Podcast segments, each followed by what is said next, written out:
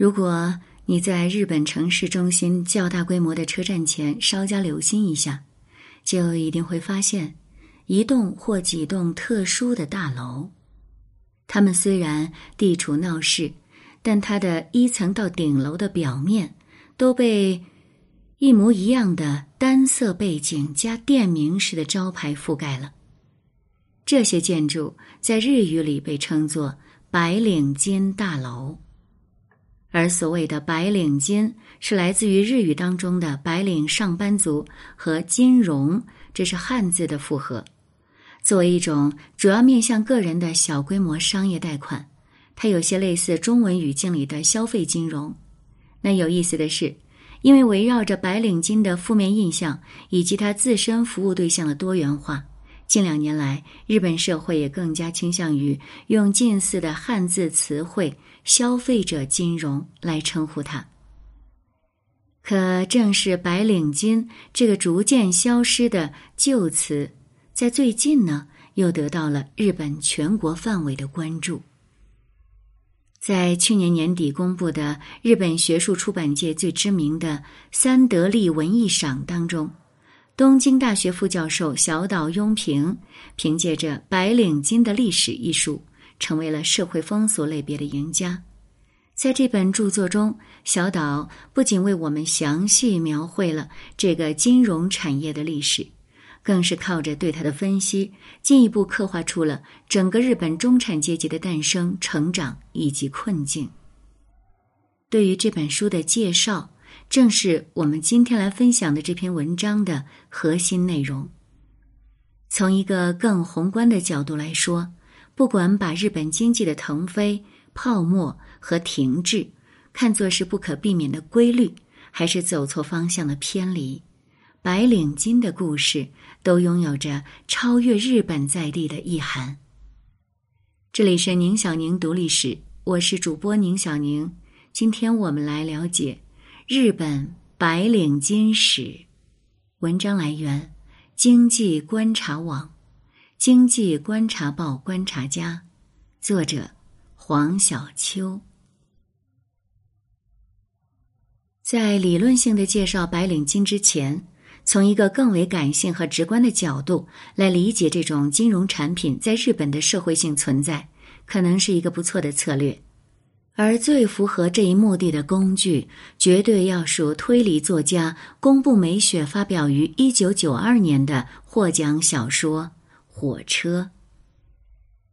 熟悉宫部美雪的读者会知道，他的许多作品其实也不需要什么剧透。宫部的推理时常被冠以社会派的名号，相较于本格派对于犯罪手法和轨迹的专注。他的着眼之处更在于一起案件背后的社会现象，也正因此，对于他的评价向来分为两派：被粉丝欣赏的娓娓道来，在反对者那里大概只嫌他啰嗦。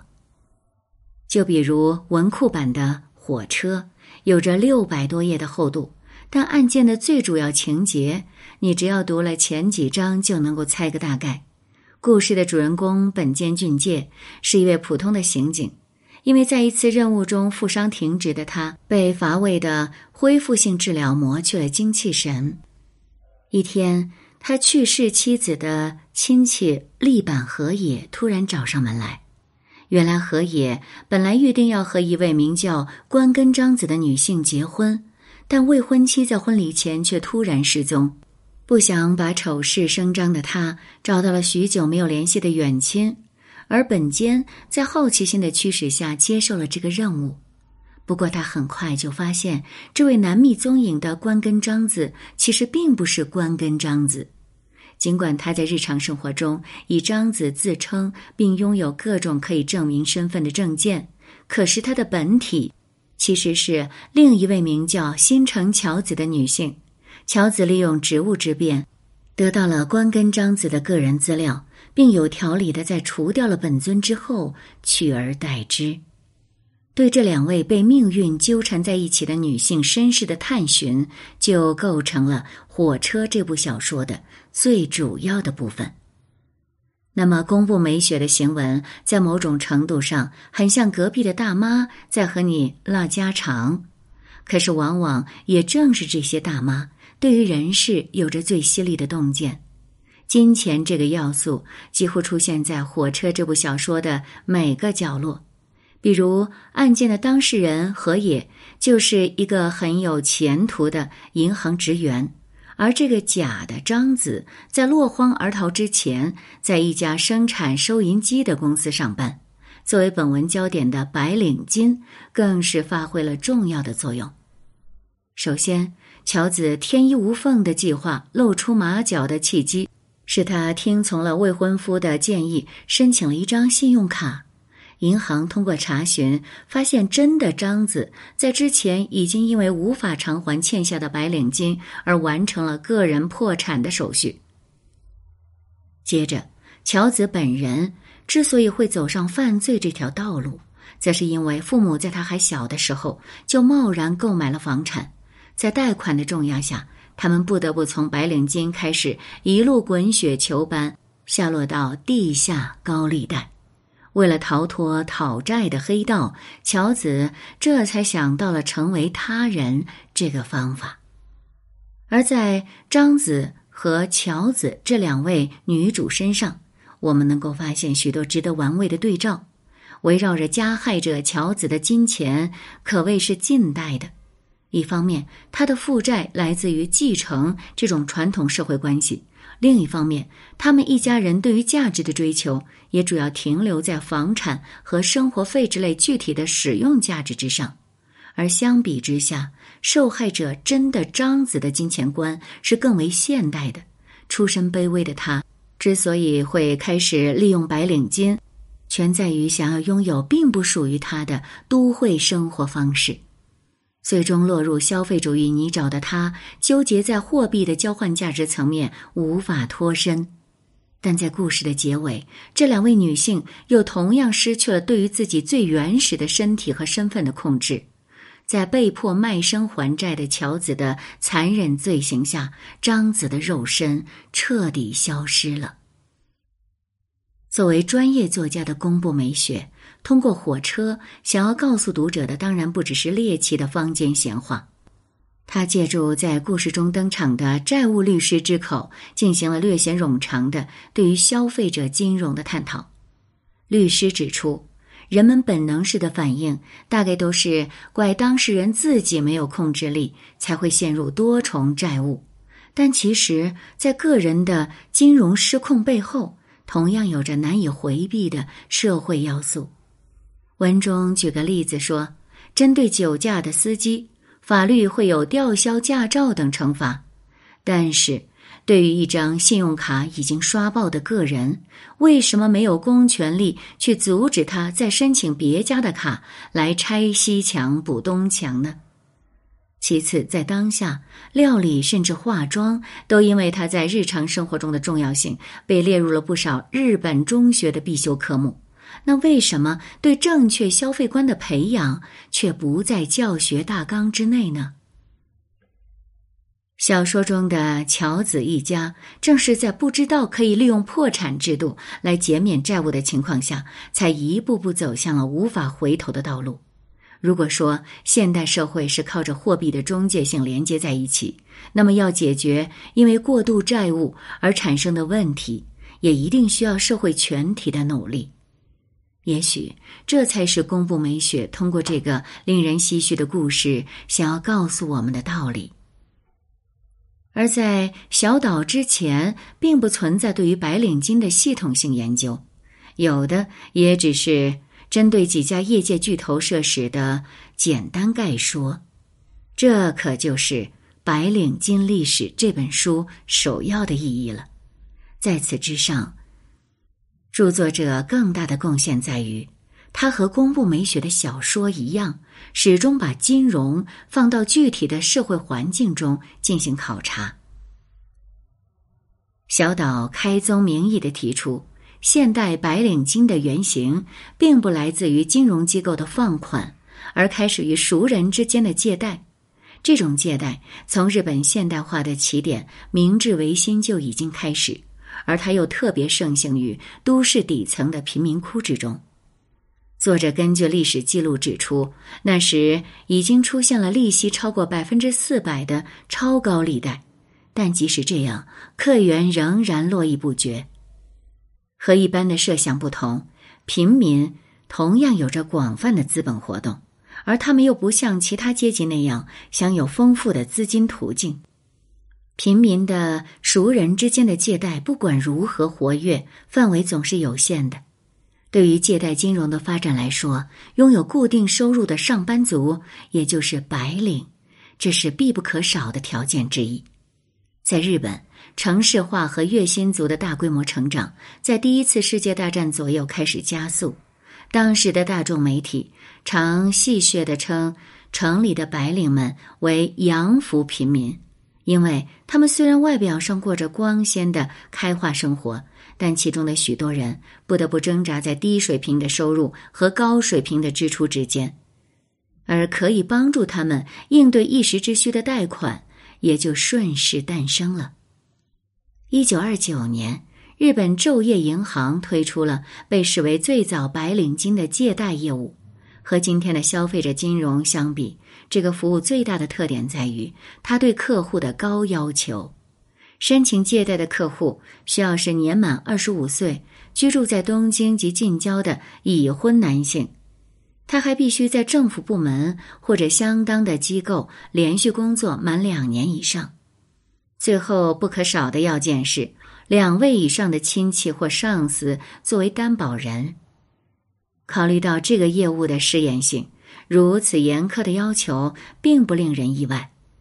作者进一步指出。在这个初期例子中出现的信用风险及对其的科学规避，其实是后来白领金行业的原型问题。具体来说，在每一次的交易中，银行和客户之间总是存在着一定程度的信息不对称，因为申请人往往享有对自己信息的披露选择权。进而，如何识别来自申请者的危险信号，就成为了金融机构面对的最大难题。那我们之前提到的对职业和担保人的要求，是最原始的应对措施之一。在一切资源都被国家掌握的战时，诞生不久的白领金也转瞬熄火了。而他再一次取得发展的机会，要等到日本从上世纪六十年代开始的经济高速发展期了。相较于保守的大银行，此时的金融创新更多来自民间的力量。小岛认为，其中最为重要的，就是由森田国七等人创建的团地金融。团地是现代日本的一种大规模公共住宅。和今天的政策性住宅总与廉价的形象绑定不同，战后初期的团地因为整齐的规划和先进的设计，引领着当时日本的风潮。其中的住客也都是有着体面工作的中产阶级。森田等人参考了部分家电商已经开始的分期购买方案，喊出了自己公司提供的是金钱这个商品的分期付款。除此之外。他们又借用了餐饮界的创新，提出只要顾客打一个电话，就能立刻把借款这个外卖送货到家的战略。团地金融最大的亮点还在于他们对申请者的条件要求非常简单，不少情况下，只要业务员去顾客家登门拜访一次，就可以立刻进行签约了。小岛在书中敏锐地指出。这之所以可能，正是因为业界已经找到了规避信用风险的好方法。团地在白领阶级中拥有高人气。事实上，几乎所有的早期居住者都需要通过高倍率的抽签才能进行下一步的租借或购买手续，而申请抽签的人又需要满足包括收入在内的硬性规定。有的团地甚至要求家庭中丈夫的收入需要是月租的五倍以上。换句话说呢，团地管理方在一定程度上已经为金融业者完成了对于客户的筛选流程，这就大大降低了后者的审查成本。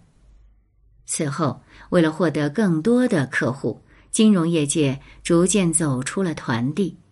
但白领阶级作为典型的客户形象，也让“白领金”这个名字扎下了根。一九六七年开始的日本金融自由化，更是把行业所剩下的约束逐一打破了，包括允许外资进入等措施，都助力白领金成为民众日常经济活动中常见的一个选项。可是，失去了职业或者团地这层天然过滤后，白领金业者在面对成千上万的顾客时，就不得不去寻找新的筛选技术了。一九七二年，在业界领军公司的牵头下，信用情报机关成立了。在经历了几次分裂和重组后，全国信用情报中心联合会终于在一九八零年代诞生。只要通过这个组织，任何机构都可以获得共享的申请者信息了。也就是说，只需要几秒的时间，窗口的业务员就可以得知眼前的客户是不是在贷款黑名单上。由此，借出和介入两方信息的不对称又一次被大大的缩小。与此同时，小岛在书中还指出了金融业界另一种更为负面的风险规避术——信用生命保险。加入这个保险的客户，在遭受意外、失去还款能力之后，会由保险公司代替他们进行清算。可是，这个措施一旦本末倒置，严重的后果也不难想见。随着白领金行业竞争的加剧，各大公司逐渐形成了推广、签约与债务清算两种分离的业务。推广签约，充满笑容的迎接每一位申请者；而债务清算则利用包括暴力在内的一切手段来威胁没有及时还债的客户。久而久之，一种逼迫客户自己结束生命，从而利用保险来买单的氛围开始充斥业界。在大众媒体广泛的报道之后，白领金也逐渐成为一个被社会主流所摒弃的存在。根据小岛引用的一份金融厅的调查，在白领金几大公司的客户群当中，自杀一度占到了所有死亡原因的四分之一。从上世纪七十年代开始，白领金受害者协会在日本各地陆续成立，当事人及其家属开始了对于过高的利息以及过度的追债行为的申诉。在全社会的压力下，日本国会终于在一九八三年四月通过了《代金业规制法》，将白领金的利息上限从百分之一百零九点五强制降低到了百分之四十。此后呢，又经过了二零零三年和二零零六年的两次修改。如今，以白领金为代表的消费者金融最高的利息只能是百分之二十。经历了这些限制，以及日本经济本身的长期低成长，如今规范了许多的白领金行业，基本被几家大公司垄断，而他们的背后通常又有大型银行进行支撑。作为一个掌握了客户日常资金明细的机构，银行显然能够更有效率的选择安全的客户。此外，信用技术的逻辑仍然顽强的存在。再提到宫部美雪的这本小说《火车》，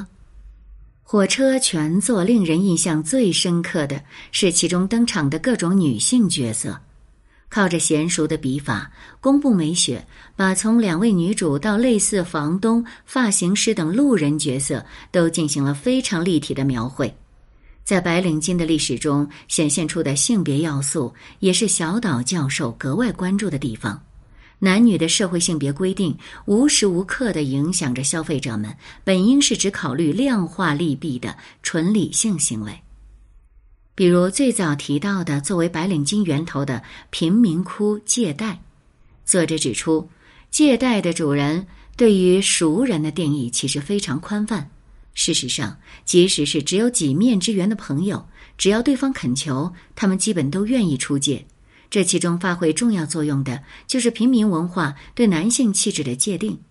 对于再有能力也很难提升社会地位的贫民窟的百万富翁们来说，通过对他人的施舍和由此累积的人情，就能在有限的范围内让他们上升到类似于大哥大的理想地位。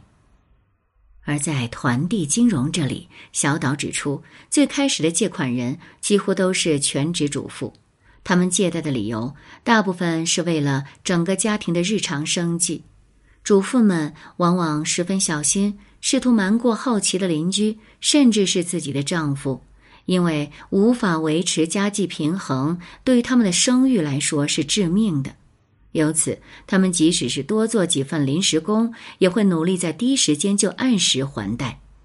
可以说，团体里的社会性别规范，在本来的居住条件之上，又给从业者们多加了一层保证。与之相对的，男性住户们自一九七零年代起也大规模的申请白领金，可是他们在借贷上却少了几分罪恶感。他们借的钱大多被用在和上司及同事的应酬上，虽然相比于家计而言，这是一种额外的浪费，但男性却可以借着职场人情这个无法反驳的理由，心安理得的透支未来。而同时，这些男性也会成为传统性别规范的牺牲者。我们再说到我们之前提到的自杀问题。小岛谈到，在上世纪的业界，针对男顾客有一种叫做“第十三个月”的自杀的现象，因为大部分的信用生命保险规定，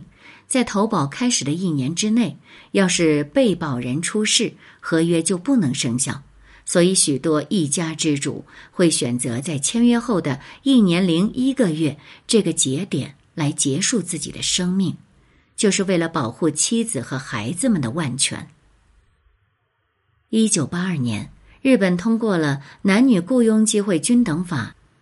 这至少在法理层面鼓励了更多女性进入劳动力市场。日本的全职主妇比例也从一九六零年的百分之七十点五，降低到了一九九零年的百分之四十七点一。小岛提醒大家。也正是在这一时空背景下，“白领金”这个词慢慢的被消费者金融取代，因为原本的白领上班族实际上是有着限定的性别色彩，而包括女白领 （OL） 在内的各类新消费群体，才是此时融资业绩的最新成长点。一个有意思的侧面例证是。今天的日本人说起消费者金融的时候，往往会想到在路上派发的印有广告信息的免费纸巾，而在之前的一段时间内，这些广告是被印在火柴盒上，分发给刚从居酒屋出来的男性上班族的。除此之外，意想不到的新冠肺炎疫情也以一种非理性的方式突袭了金融业界。就这两年的实际效果来看。疫情的影响似乎并不存在定数，比如在刚开始的几个月里，传统的消费者金融公司的业绩受到不小冲击。但是，通信公司 Line 推出的可用 APP 来简单完成申请的新版白领金，却意外实现了快速增长。除了通过一部智能手机就可以在几分钟内拿到钱这个特点之外，每个用户能够申请到的额度，也和他在 APP 上的好友数量、消费习惯等因素挂钩，而这些大数据又何尝不是我们之前提到的信用技术的最新升级呢？而另一方面，生活的困苦对于两性显然也有着不同的影响。在过去两年，日本女性远超男性的自杀增长率已经被许多媒体报道。而选择活下去的负债女性，就有不少选择投入到风俗业中去的事实，也让人感慨：写于三十年前的火车似乎还没有过时。小岛庸平在他的著作得奖后接受的各类采访中，不时在提醒我们，疫情所暴露出的消费者金融更为本质的问题。在今天的日本，各类贷款商品实际上已经处在零审核的状态中了。